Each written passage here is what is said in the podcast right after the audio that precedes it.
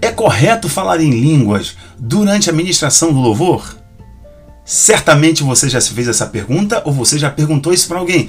Eu sou Rafael Bittencourt e você está na série Adoração que Rompe e este episódio, e neste episódio, melhor dizendo, nós vamos falar sobre ministração na prática. Então, se você é líder de louvor, se você é líder, se você é pastor, apóstolo, você é muito bem-vindo. Aqui nós estamos treinando, alinhando visão, trocando ideias, compartilhando experiências, porque eu tenho certeza que você vai crescer demais.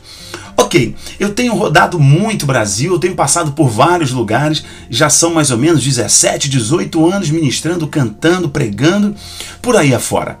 E eu, eu, percebo, eu lembro que uma vez eu fui cantar nos Estados Unidos, eu fui cantar mais especificamente na Flórida, e eu fui na época com o Ministério Toque no Altar, eu liderava o ministério junto com, com o pessoal lá, ok?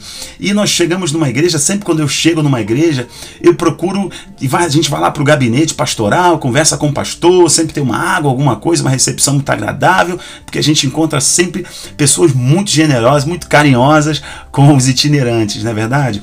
E aí eu chego lá, tem aquele água, aquele suco, dá um abraço em todo mundo, e eu gosto já de ir para o culto participar do culto, eu não gosto de ficar lá atrás no gabinete, e aí só quando chega a minha hora de cantar ou pregar, eu subo para poder cantar e pregar, acabou, eu vou embora. Não, eu não gosto disso, eu vim ali para cultuar, eu vim ali para participar. Ok, e nós fomos ministrar lá nos Estados Unidos, nos Estados Unidos, estávamos lá na Flórida, e nós chegamos para o culto. Chegamos um pouco mais cedo, sentamos ali na primeira fileira, ficamos na primeira fileira, e eu sempre fico de cabeça baixa para a pessoa não se sentir intimidada ou ficar impressionada comigo e acabar se distraindo, né? Tá aqui alguém, um cantor famoso, tá aqui alguém tal.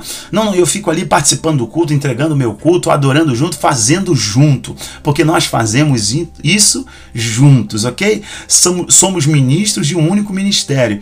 E eu estava ali e a pessoa, quando me viu chegando, era uma moça cantando, ela ficou muito nervosa. Ela esqueceu do que cantava, esqueceu do que falava, abaixou a cabeça, falou em línguas o tempo inteiro e eram línguas muito estranhas. Às vezes parecia que ela estava até me xingando em determinado momento. Eu fiquei um pouco assustado, mas eu continuei de cabeça baixa e disse: Eu vou anotar isso para eu poder munir as pessoas desse treinamento compartilhar algumas experiências, dar algumas dicas para não caírem nesse, nesse, nesse erro. Escute uma coisa que o Espírito Santo toca as tuas emoções, que você é uma pessoa sensível ao Espírito Santo, é fato. Com certeza, por você estar no altar ministrando, o Senhor fala com você, eu tenho clareza disso, mas eu não entendo qual é o verdadeiro propósito daquela rajada de línguas estranhas durante o período de louvor. Se o período do louvor ele precisa gerar um ambiente, ele precisa fazer junto, envolver a igreja, para nós adorarmos juntos ao Criador, aquele que morreu na cruz cruz por nós, adorarmos ao Pai, glorificarmos a Ele e temos uma experiência tremenda na presença dEle. A Bíblia não nos fala sobre falar em línguas, não nos orienta a falar, falar em línguas publicamente, a não ser que haja no lugar alguém que tenha o dom da interpretação de línguas, do que está sendo falado. Então, a maioria das vezes, nós falamos porque a nossa carne está vibrando, o nosso espírito está sensível ao Espírito Santo, ao Espírito de Deus que habita em nós, e nós estamos tão emocionados que as nossas emoções estão reagindo e a gente começa a falar em línguas.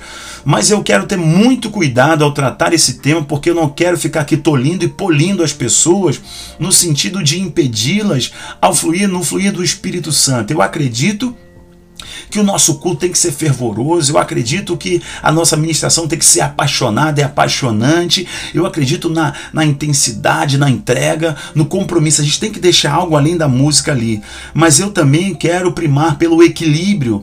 Ah, se você começar a falar em, em línguas, você tem que entregar, quase que não sai. Você tem que entregar uma profecia que seja edificação, exortação, que vai anunciar ou consolar a igreja. E geralmente essas palavras que vão exortar e consolar a igreja é responsabilidade do anjo da igreja, do pastor da igreja, ou, ou profeta que é reconhecido pelo pastor da igreja como profeta. É um pouco complicado você ficar falando em línguas e você não ter uma profecia, uma palavra clara de Deus para aquele povo. Então são só as suas emoções, não é só menosprezando, mas é só no sentido que é para você. Você falar em língua ali, ali é você reagindo ao Espírito Santo que toca em você. Eu não vejo nenhum problema. E aqui os meus amigos tradicionais que não falam em línguas publicamente, mas que são apaixonados por Deus e querem também exercer seu ministério com paixão e dedicação. Tome muito cuidado quando você estiver ministrando, porque você falar em línguas não significa que você é mais espiritual do que os outros, não significa que Deus está falando mais com você do que os outros, são as suas emoções reagindo. E eu não acho legal nesse momento, a não ser que você não tenha, a não ser que você tenha uma palavra clara para a igreja, uma revelação clara, uma profecia clara, porque se não tiver, são as suas emoções reagindo, é o teu espírito reagindo ao Espírito Santo e o que você está sendo ministrado é para você.